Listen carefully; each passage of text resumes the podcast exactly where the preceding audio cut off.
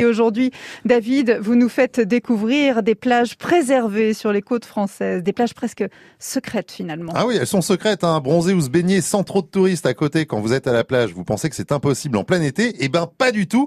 J'ai une sélection de cinq belles plages que seuls les locaux connaissent et encore. Ah, on pourra peut-être y faire l'amour, pourquoi pas, hein, si c'est vraiment calme et que c'est secret. Euh, bah oui, hein, si vous y allez à deux. Alors, il y a la baie de Loya, ça se trouve sur la côte basque, en partant de la grande plage d'Andaille, après la pointe Sainte-Anne. Alors, c'est vraiment super sympa. C'est une plage de galets euh, bordée d'eau claire qui est accessible qu'aux randonneurs et aux plaisanciers. Hein. Donc voilà, il y a un parcours qui est quand même assez accidenté pour y aller. C'est mal indiqué, je vous le dis euh, d'avance. Donc vous préparez bien votre plan et puis surtout une bonne paire de baskets.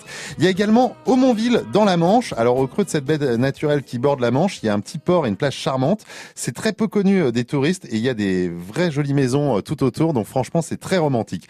Également, le Cran d'Escale. Ça, c'est dans le Pas-de-Calais. Euh, c'est un des joyaux de la côte d'Opale. La plage du Cran d'Escale, située en contrebas du cap Blanc-Nez, avec ses, majestueuses falaises de craie blanche. Alors ça, c'est vraiment très très sympa. Il y a également la plage de la Fosse de Plévenon en Bretagne, sur la route du cap Fréhel. C'est à proximité des grèves d'en bas. Alors là, on y trouve une crique super sympa et franchement, c'est très sauvage avec une étendue de sable fin. J'ai mon casque qui a des petits problèmes. Voilà, bon, c'est ah, pas grave, ça n'a rien à voir. Euh, c'est très très sympa. Il y a beaucoup de rochers, donc là aussi, faut faire attention quand vous venez. Si vous venez à pied, on peut quand même y venir en voiture, mais faut terminer à pied. Alors, voilà, à chaque fois, euh, plage secrète, ça veut dire quand même un petit peu se balader. Les mouettes, elles vont se calmer quand même parce qu'elles vont se calmer. Oui, vos gueules les mouettes. ah bah, comme vous y allez. Euh, il y a également pour terminer la plage du Petit Sauchard en Vendée. Ça aussi, c'est une plage complètement secrète. Elle est moins connue et fréquentée que toutes les autres plages de Saint-Jean-de-Mont.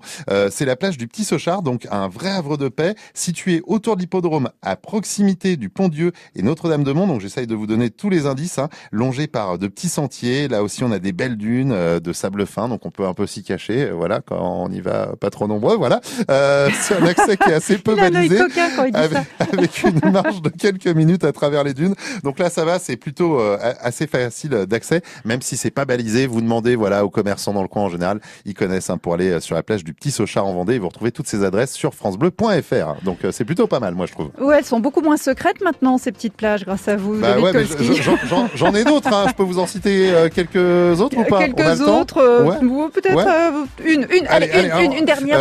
ça c'est génial. Le Cap Taïa dans le Var, c'est juste à la des communes de Ramatuelle et de la Croix-Valmer. Ça vaut le coup d'œil aussi.